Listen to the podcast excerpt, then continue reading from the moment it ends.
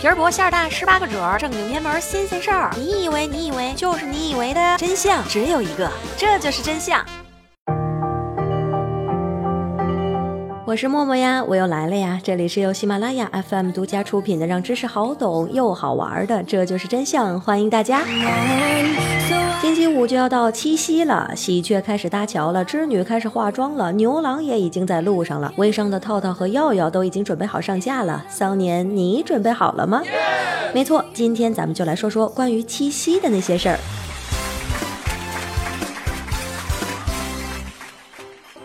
七夕节必不可缺的重要配角，那当然就是牵线搭桥的喜鹊啦。你知道吗？喜鹊有一个超级卖萌的名字，皮卡皮卡。说出来总觉得好像和皮卡丘有什么关系似的。喜鹊在大部分的传统文化里都是代言着喜庆的事情，但是你知道吗？根据分子学证据，和喜鹊亲缘关系最近的，竟然是各种象征着不祥的乌鸦。所以天下的乌鸦可不是一般黑的呀！还要告诉你一个事实：春天的喜鹊羽毛比较粗硬，因此在农历七夕前，喜鹊开始换毛，直到冬天羽毛还没有长成，所以很少出来活动。因此七夕是看不到喜鹊的。反正闲着也是闲着，喜鹊应该都去搭鹊桥了吧？为了让牛郎织女相会，不仅喜鹊很拼，牛郎更拼。牛郎想要见一次织女，必须不眠不休的跑四百多千亿公里，才能从牛郎星跑到织女星，一次折返那就是八百多千亿公里。满满都是诚意呀！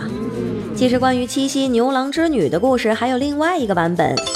天帝发现牛郎在天河边放牛，勤勤恳恳，兢兢业业。天帝一看，哎，这个小伙子不错呀，于是就将织女嫁给了他。但是没想到啊，二人婚后就只知道啪啪啪，整日是贪图享乐，荒废劳动，牛也不放了。天帝这就发怒，将二人分开。牛郎在日本那可是很敬业的，在日本，牛郎代指的是一种特殊的职业，你懂的吧？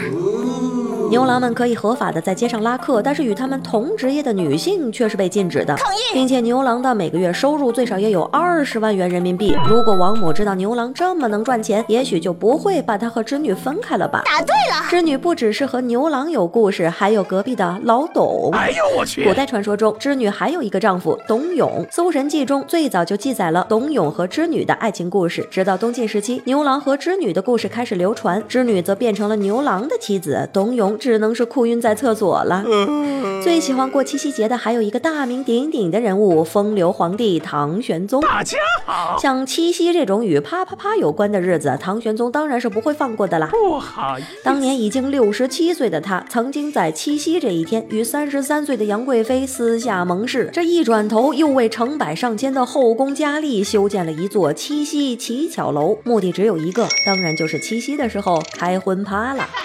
其实中国真正的情人节不是七夕，而是元宵节。在古代，少女遵从三步不出闺门的传统，直到元宵节才可以出来赏灯，并和男子约会弹琴。在秦代的占卜文献《日书》中，曾明确将牛郎织女的情况视为对婚姻的不利，下下签，异地恋不靠谱啊。中国的七夕节由奈良时代传入到了日本，最初是在宫廷才过的节日，叫做七日盆。日本人惯于制造麻烦的特点，也在庆祝七盆节仪式上体现了出来，要求一天吃七顿饭，洗七次澡，一天吃七顿饭，洗七次澡。所谓食色性也，人类为了这个真性情，也真的是什么都干得出来。马上就要到一年一度的七夕了，给他准备好礼物了吗？据报道，女网友们纷纷表示，收到过最令人发指的七夕礼物，分别是搓澡巾、一盒甲虫标本、减肥食品、吸尘器、一本名为《如何成为优雅女性》的书，还有“情人节快乐”这几个字。我去！我说小哥哥们，你们准备礼物可得悠着点儿。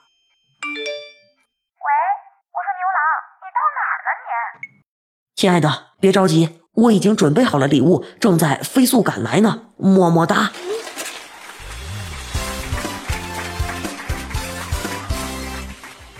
在此要感谢一批打赏名单，谢谢小姐别动的喜爱打赏，谢谢半步生的喜爱打赏，谢谢唐宋元明清的喜爱打赏，谢谢宅男地带的喜爱打赏，谢谢大家。在这里，默默提前预祝大家七夕节幸福美满。下期节目咱们再见，爱你们哟，嗯。